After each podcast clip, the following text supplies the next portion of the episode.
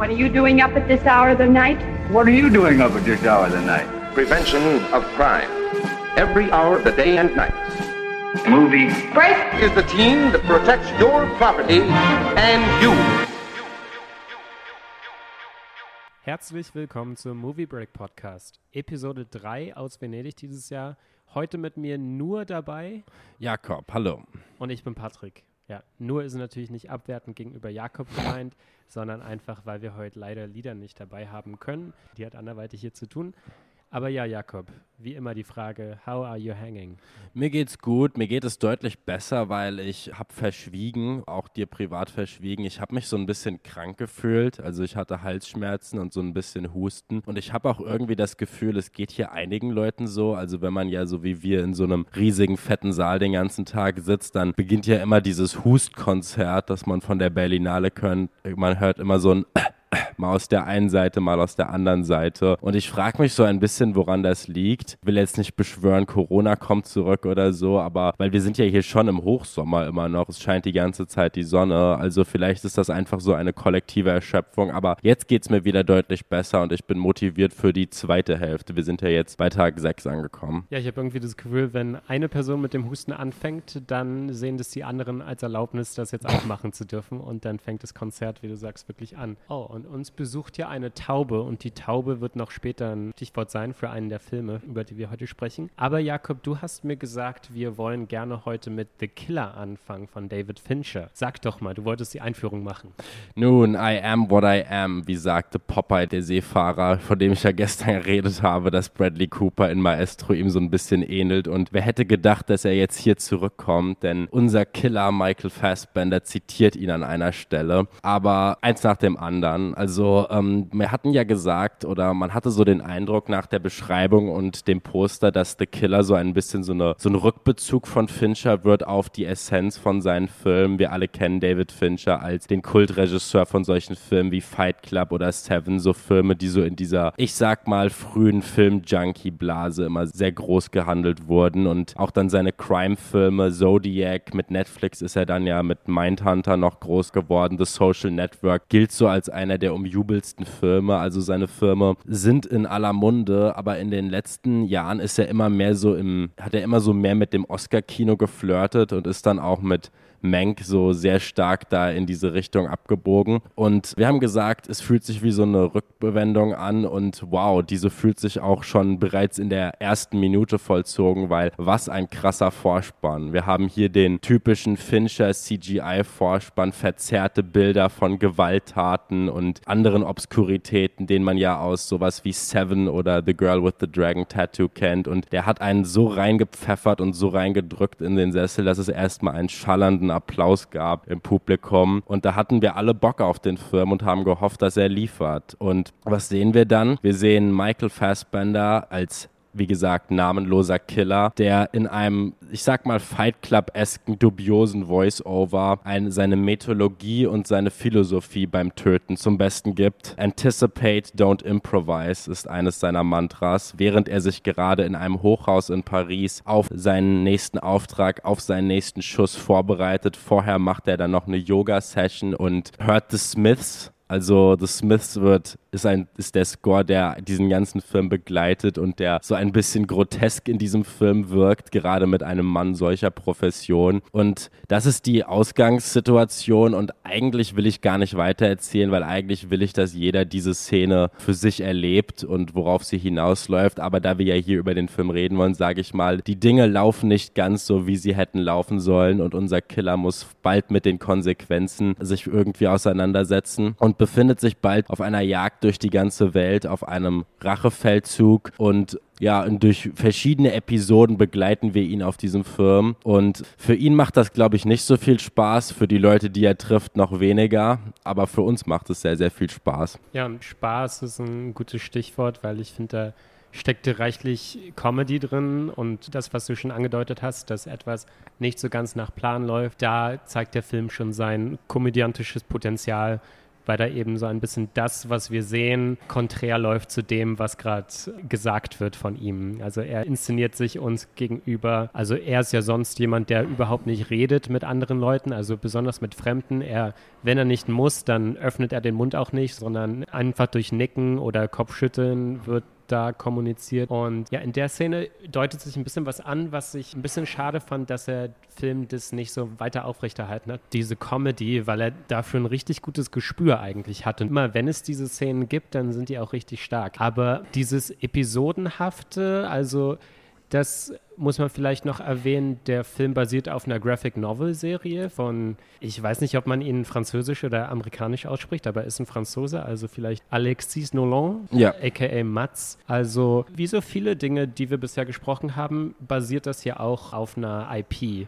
Und der Film ist dementsprechend auch strukturiert in sechs Kapitel, denke ich, und dann gibt es noch einen Epilog am Ende.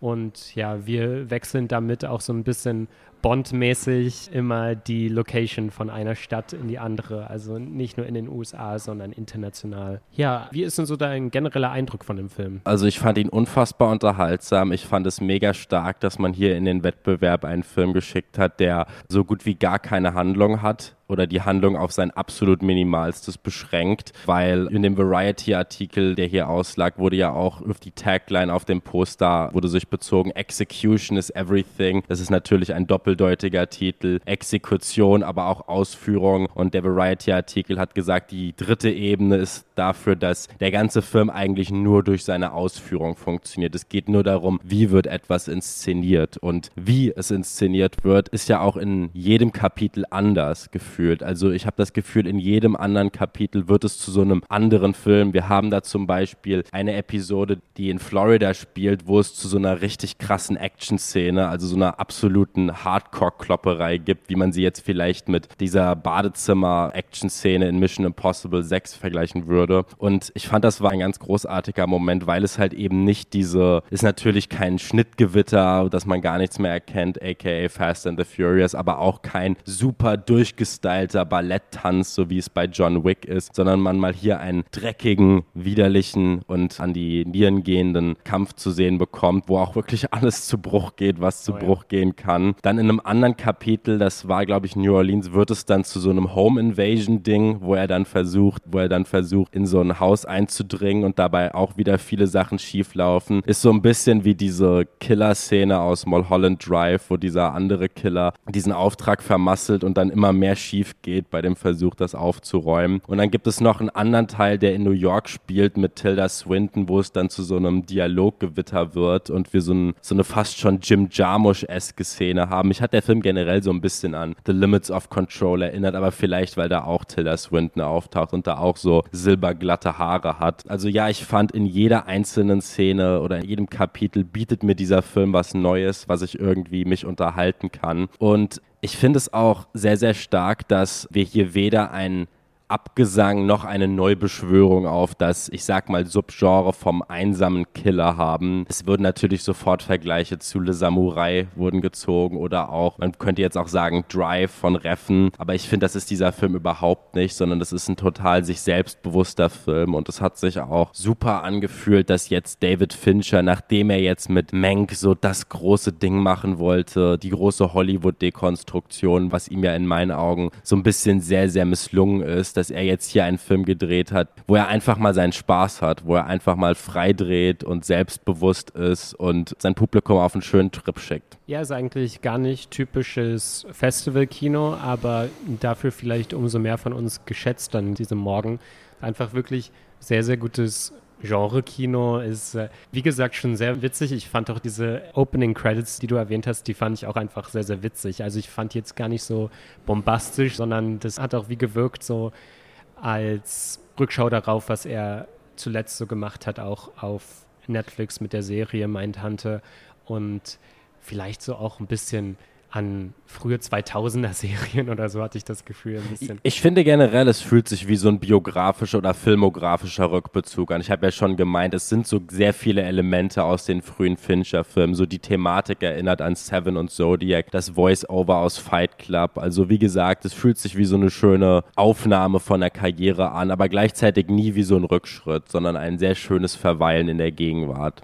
Ja, ich glaube, was ich angesprochen hat mit den komödiantischen Aspekten, ich glaube, ein bisschen mehr hätte ich davon noch gern gehabt in dem Film, dann wäre der vielleicht noch ein bisschen mehr bei mir gewachsen, aber ich fand den auch ganz super. Ich muss sagen, was mir auch gefallen hat als Strukturierung ist, dass jede Location beginnt eigentlich mit so einer richtig guten Line. Mhm. Also wenn er nach Florida geht, dann sagt er, es gibt keinen anderen Ort, an dem es so viele Brüder im Geiste gibt von ihm wie dort, nur dass die eben dort frei rumlaufen dürfen. Das mhm. ist ja auch dieser bekannte Florida Man, dieses mhm. Stereotyp. Und in New Orleans sagt er, dass es irgendwie tausend Restaurants gibt, aber sie haben alle die gleiche Speisekarte. Und er hat ganz viele von diesen gewitzten Monologen darin oder gewitzte Zitate darin, auch manchmal Zitate, bei denen er sagt, oh, aber woher das jetzt kommt, weiß ich auch nicht. Also er ist ja ganz spielerisch spielerisch in diesem Voice-Over und ja, mir hat es einfach sehr große Freude bereitet und gerade nach einem Tag, wir müssen mal festhalten, an welchem Tag sind wir heute? Wir sind bei Tag 6, also das war, ich glaube, wir haben am Vortrag Maestro etc. gesehen. Ja, und diesen Polanski, glaube ich, genau. auch an dem Vortag, also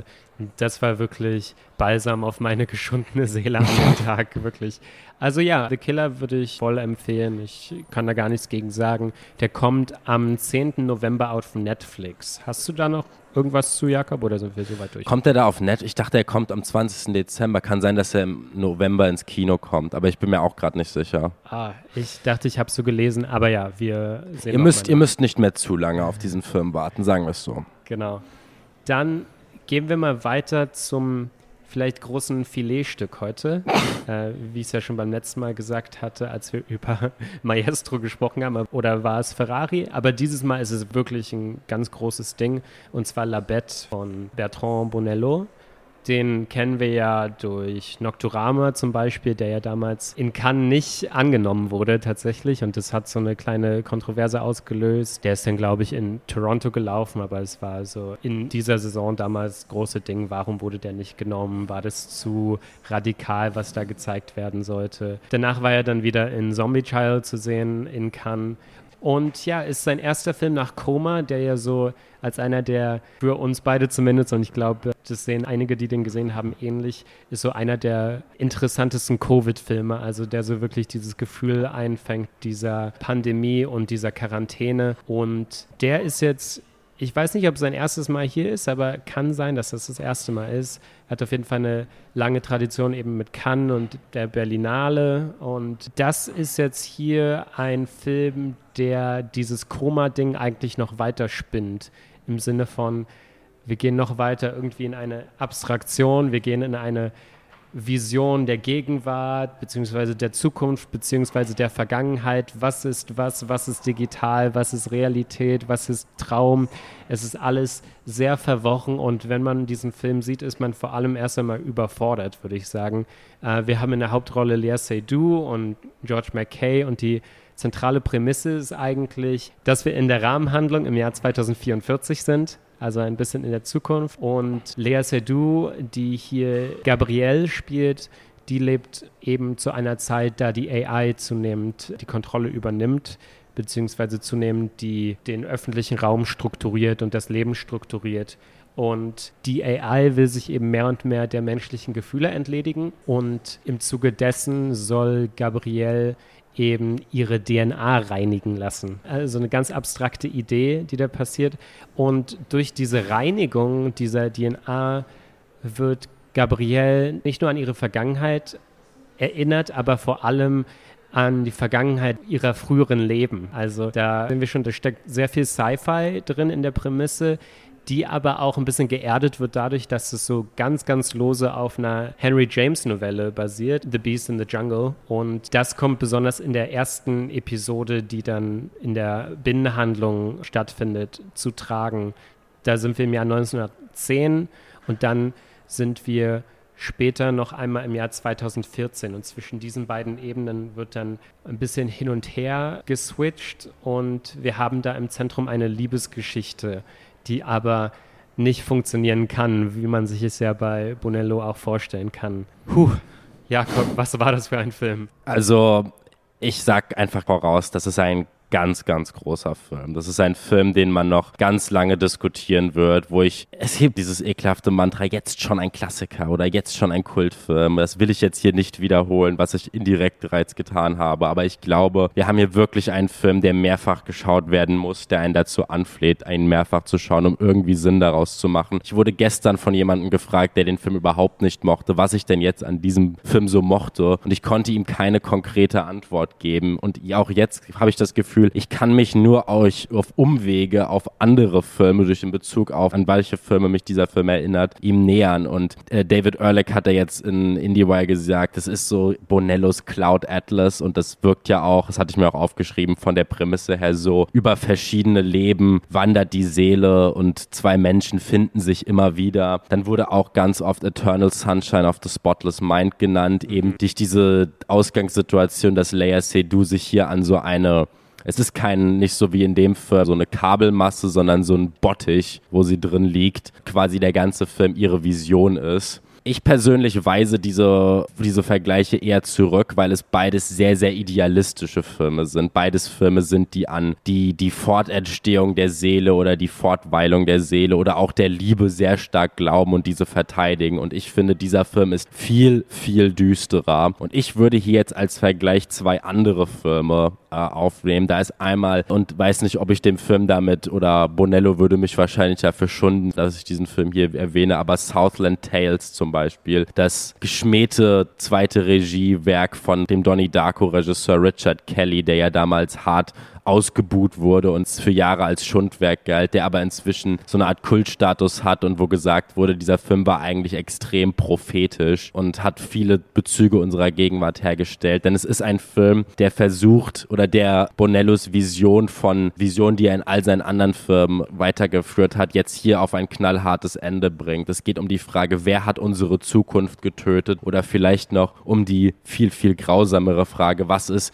wenn die Zukunft gerade vor unseren Augen stirbt und wir nichts dagegen tun können. Und der andere Film, der, um es vielleicht auf diese Liebesbeziehung oder ist es überhaupt eine, im Zentrum des Films sich bezieht, ist der zu, in der Eröffnungsszene sehen wir sie ja im Jahr 1910 an so einem aristokratischen Ball, wo sich äh, Gabrielle und Louis oder Louis, wie er dann später heißt, sich zum ersten Mal begegnen und Louis sagt, wir haben uns schon mal gesehen. Und da gehen bei mir natürlich die Alarmglocken auf und ich muss sofort an letztes Jahr an Marienbad denken, mhm. wo wir die ganze Zeit im Unwissen sind. Kann sich hier eine Frau nicht an, ihre, an ihren Retter erinnern oder wird sie gerade von einem dubiosen Verführer in den Abgrund geritten? Und genau auf dieser Wellenlänge steckt dieser Film. Es ist ein Werk, das einen in jeder Szene eigentlich auch was Neues bietet und der auch gerade in seinem, ich sag mal, relativ frechen Bezug auf gewisse aktuelle Ereignisse Größe. Also ich denke mal am offensichtlichsten ist hier AI und wie omnipräsent AI immer wird, dass quasi die Gedanke, dass die Liebe nur noch fortbestehen kann nach dem Tod oder eigentlich gar nicht mehr fortbestehen kann, weil jegliche Form von Realität bereits von einem alles fressenden Simulacrum eingeholt wurde. Auch dieser Internetbezug, der hier wieder nach Koma sehr stark ist. Wir begegnen dann später einer Wahrsagerin in einem Online-Chat, die sehr an Patricia Koma aus dem vorangegangenen Film erinnert. Also ich werde immer noch nicht schlau aus diesem Film, aber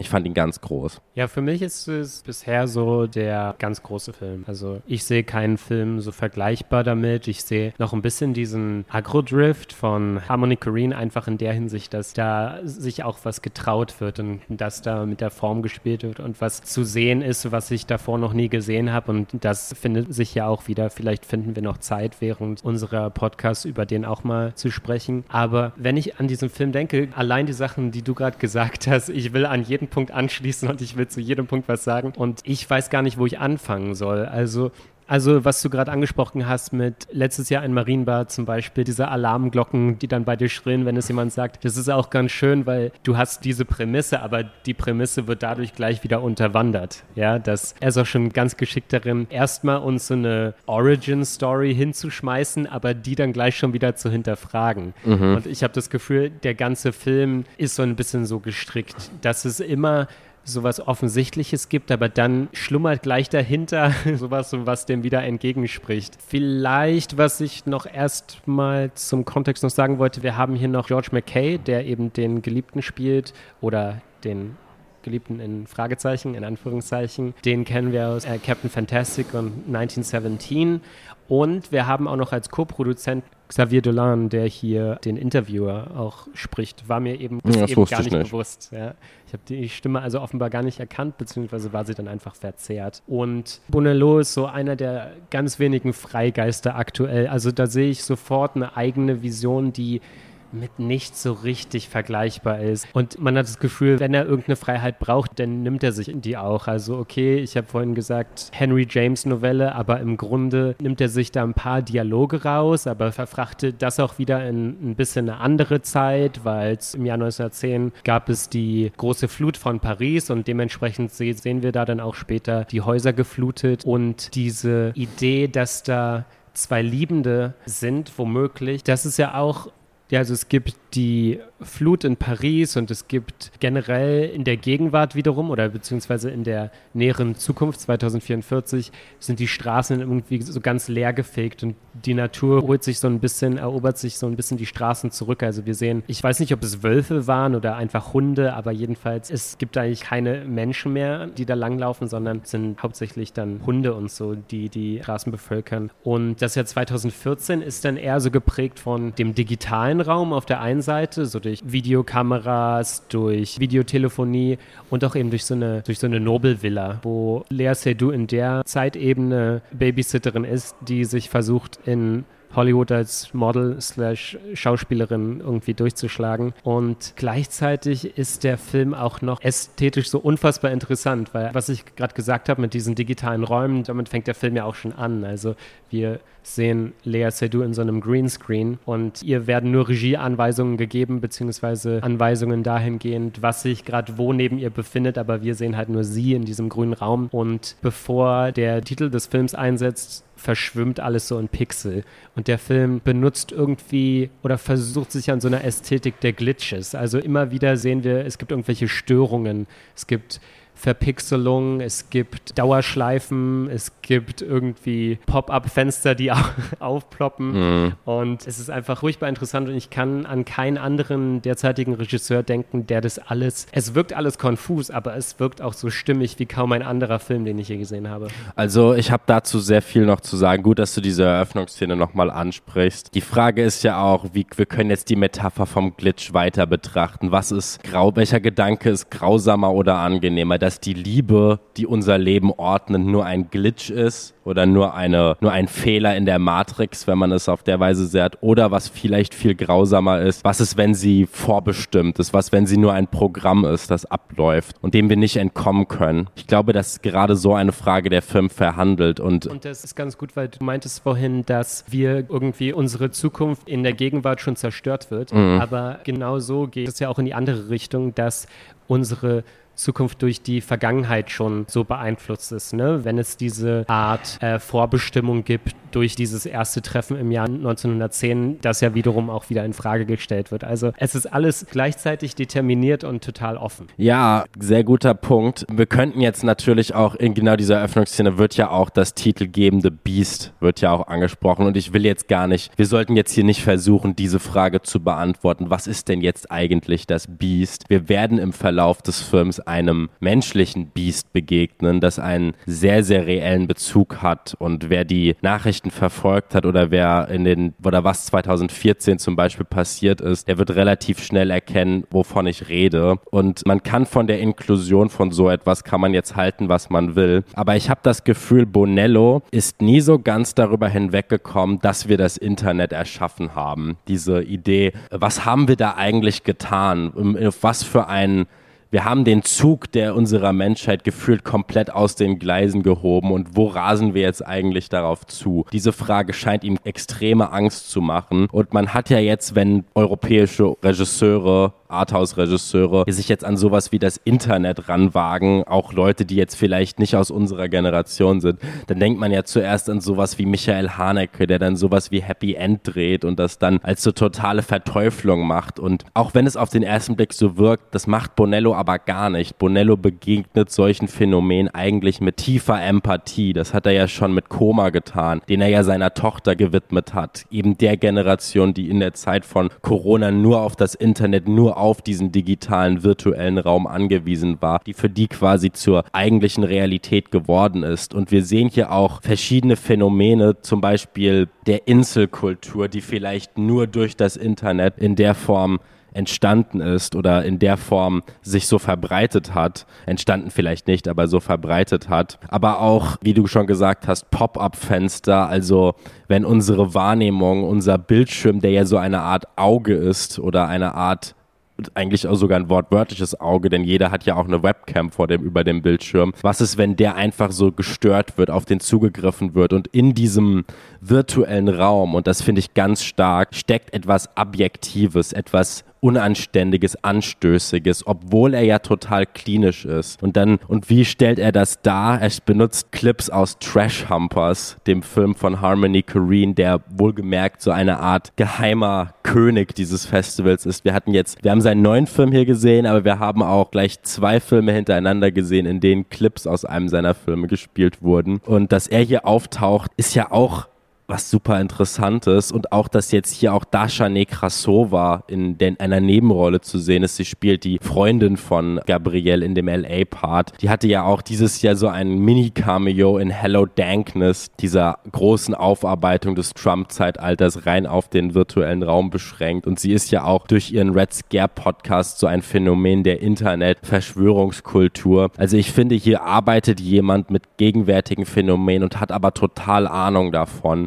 begegnet dem nie mit Ablehnung. Aber gleichzeitig steckt auch ein Kulturpessimismus da drin, aber der ist sehr, sehr, sehr gezügelt, würde ich sagen. Ich könnte jetzt noch auf, ich will jetzt nicht zu viel sagen, aber ich könnte mich jetzt noch auf die Puppe Gabi beziehen, die in diesem Film auftaucht. Und ich musste da auch so ein bisschen an Barbie denken, darauf, dass wir, jetzt Barbie ist ja gerade ganz groß, dass wir eigentlich so diese totale Künstlichkeit als den Status quo nicht nur akzeptiert haben, sondern sogar fordern. So frei nach dem Motto, lasst mich mit allen Weltproblemen doch mal in Ruhe. Ich will doch nur mit meinen Barbie-Puppen spielen oder ich will doch nur den Greta Gerwig Barbie-Film schauen. Quasi die Künstlichkeit als so diese ewige Relativierung. All diese Ideen stecken in dem Film. Willst du noch ganz kurz noch was, willst du konkret was dazu sagen? Weil ich hätte noch einen Punkt, den ich noch sagen würde. Nütze dieser Puppe, die ist natürlich auch Kontinuität in seinem Werk. Ne? Also die Puppen, die tauchen ja immer wieder auf, besonders in Nocturama, als die Jugendlichen, besonders der eine dann in der Szene, die sich mir so eingebrannt hat, so total schockiert darüber ist, wenn er sieht, dass diese Puppe genau das trägt, was er in diesem Moment trägt und der so ein bisschen